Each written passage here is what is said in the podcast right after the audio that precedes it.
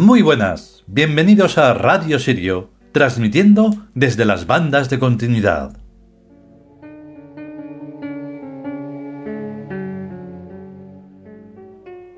Dentro de la Biblioteca Tebana, así es.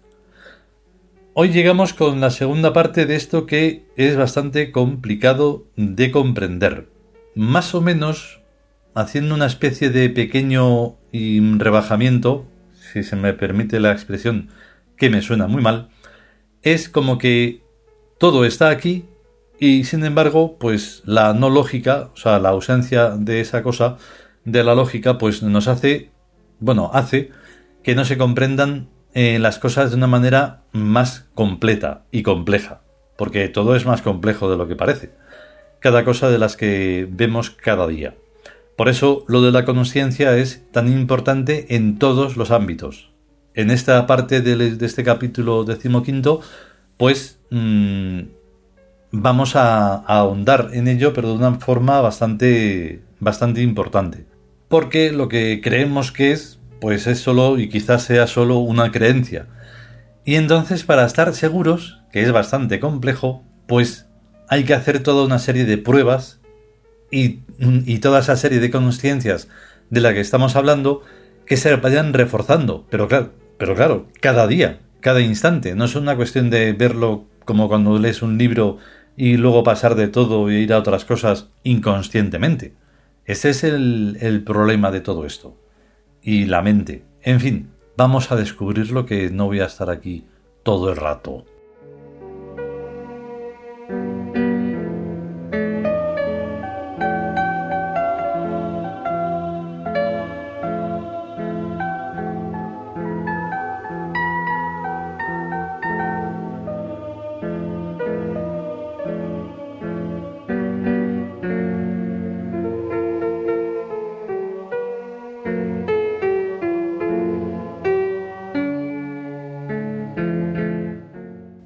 Nosotros los Tiud.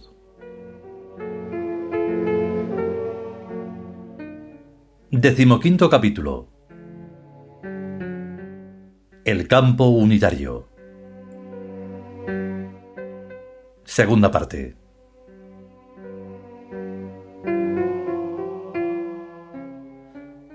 A esta altura ya se ve sin riesgo de error alguno que no existen problemas objetivos en ninguna parte, salvo en las mentes. Los gatos hambrientos resolverían su penosa situación repartiéndose por las casas de la ciudad y haciendo mimos y monerías. Nada ni nadie se lo impide, excepto su cerrazón mental. Y es la cerrazón mental, y no otra cosa, la que trae a la gente a mal traer y llena de miserias y desgracias. El campo unitario les envuelve y oferta sus maravillas, y ellos sin darse ni cuenta. ¿De qué se quejan? ¿Quién no tiene en su casa siquiera una bombilla que funcione? Todo el ámbito a su alrededor es un campo magnético, o sea, un espacio estructurado por el tiempo en presente. Hasta sin bombilla se puede uno dar cuenta, con solo el magnetismo terrestre. Ese campo nos permite intuir y percibir remotas lejanías polarizadas y ubicarnos entre ellas tanto en afinidad como en evitación, según elijamos como conveniente. En otras palabras, y en términos de eternidad, o lo que viene a ser lo mismo, de universo magnético, lo que alguna vez será es ya desde siempre. Esto es clave para desenvolverse inteligentemente en un universo en que la conciencia tiene bajo control al tiempo y al espacio, y en el que todo lo demás es reducible a combinaciones estructurales de tiempo y espacio. Modernamente, a los más listos de los obtusos les ha dado por acumular a ver qué pasa, ingentes cantidades de electricidad, o sea, que están destrozando como fieras el campo magnético. Y vaya que pasan cosas, pasa de todo. Preciosos montones de escombros caídos de un mundo de riqueza y poderío inimaginables.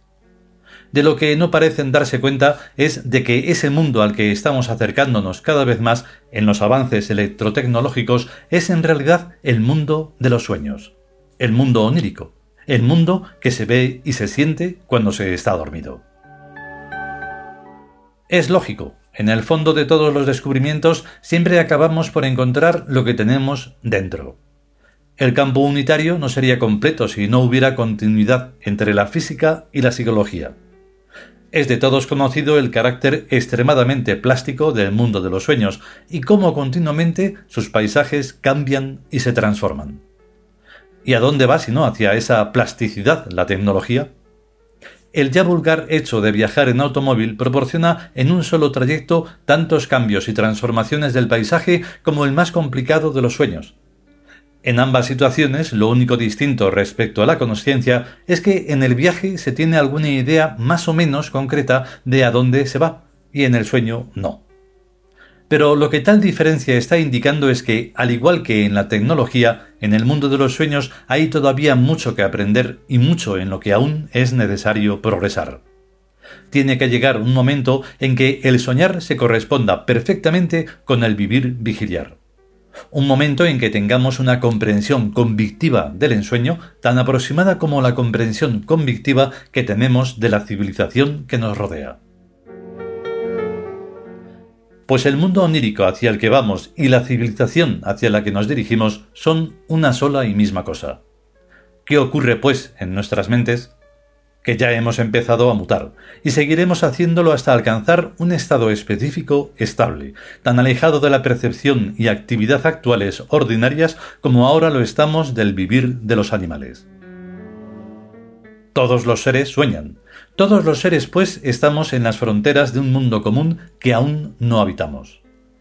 No todavía como plenas conciencias personales de yo, sin embargo, ese mundo nos envuelve a todos y en él vemos nuestras propias vidas reflejadas en sus espejos.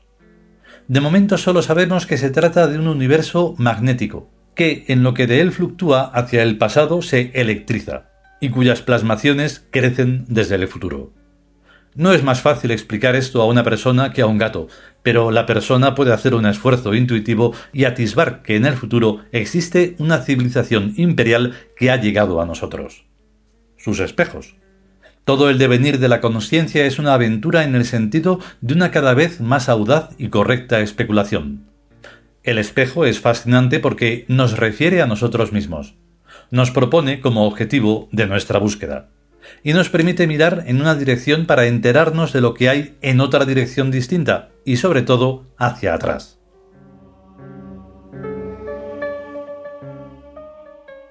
Los espejos imperiales ocultan al imperio, duplicando los protagonismos periféricos. Son un test. Presentan como espacio lo que es solo un semiespacio. Presentan como tiempo lo que es solo un semitiempo. Presentan como consciencia lo que es solo una semiconsciencia. En este tercer parámetro, los proyectos de ser que somos nos sentimos individuales en la vida tanto onírica como sensorial.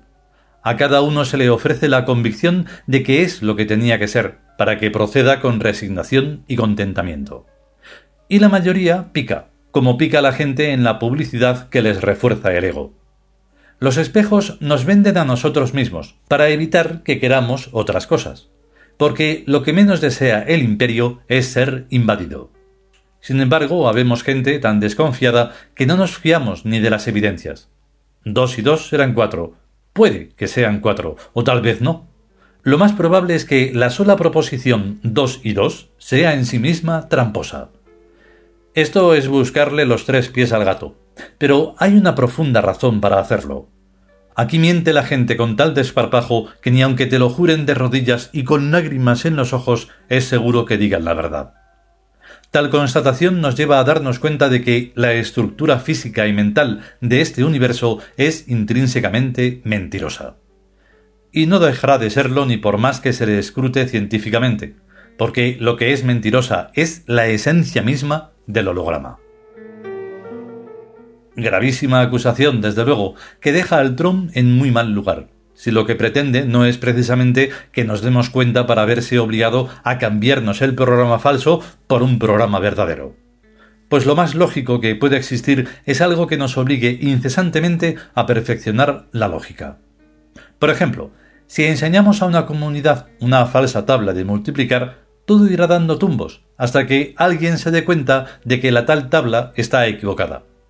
Pero ese darse cuenta es una rebelión contra lo comúnmente aceptado algo que muy poca gente se atreve a hacer. La mayoría seguirá usando la vieja tabla de la ley con un galimatías de excepciones, atenuantes y añadidos. 7 por 8 son 12. pero la prudencia aconseja sumarle 44. Darse cuenta de un error universal es una rebelión lógica que suele tener muy malas consecuencias para todo, excepto para la lógica. Darnos cuenta de que estamos viviendo en un universo falso no nos hace ningún favor, salvo en lo que tengamos de lógicos. Y se da la curiosa circunstancia de que la realidad que sea, no la que pensamos o conocemos, sino la que sea, o es totalmente lógica de punta a punta o no existe. Esto es, que esa realidad no tiene más remedio que tratarse de un campo unitario, único y total. Y esto quiere decir que las montañas, los poemas, los animales y plantas, las estrellas, los sentimientos, los dioses, la energía y la materia y todos sus fenómenos estamos en el mismo saco conclusión a la que actualmente se oponen rabiosamente la diversidad de las ciencias. Ciencias venidas de una falsa tabla que aunque no sea de multiplicar ni de logaritmos, es de algo.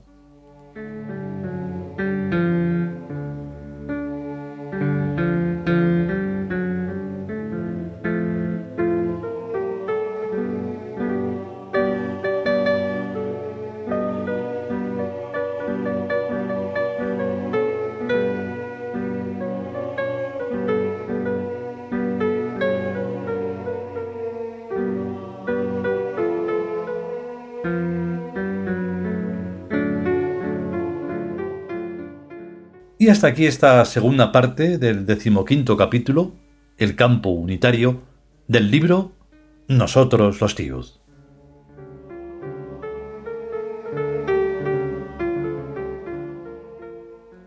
Entonces, ¿qué ocurre? Pues ocurre lo que ocurre. El dogma, el, el tener que educar a alguien, pero no educándolo, sino transformándolo de una manera absolutamente Mm, tiránica, porque lo que en realidad ocurre es que, por ejemplo, estábamos hablándolo el otro día. Nace una criatura. Vale. Como la dejes ahí, se va a morir, porque no es un animal. Es un ser que necesita de la ayuda de los eh, adultos para poder alimentarse. Vale, se alimenta. Llega un momento en el que ya va a parecer que puede hablar. Vale, pues entonces le tienes que enseñar eh, lo que es a leer. Una vez que ya lee y que ya tiene un poquito más de razón, pues que siga leyendo. Pero lo que hay que hacer es dejar que uno elija en un momento dado lo que va a leer y de lo que va a leer que aprenda y que de ahí surja pues en qué tiene que creer o no, en qué tiene que hacer en la vida o no. Entonces, si lo que se hace es conducir a alguien a empujones de una manera en la que solo se va a adoctrinar, entonces eso no es ni educación, ni es enseñar, ni es nada. Ese es mayormente el problema que existe con el ser humano, que no logra verdaderamente ser. Humano solo tiene el cuerpo. Y entonces de ahí surgiría una evolución, o no, que sería tremendo. Porque ahí es donde, es donde veríamos el test cómo va si de verdad es una persona o solo es un animal más que en vez de andar con cuatro patas anda con dos. Entonces esa sería una forma de saber si se está evolucionando o no. Así a bote pronto y, alzando un poco la vista mm, se ve que no. Que por más miles de millones que se traigan no es óbice para nada. O sea, solo es gente, solo es número. Pero ahí no hay una evolución. Y por eso es tan importante comprender este campo unitario en el que vivimos. Si podemos y sobre todo si queremos, volveremos con la tercera parte de este capítulo. Mientras tanto, a ser y a estar conscientes y a cuidarse. Hasta luego.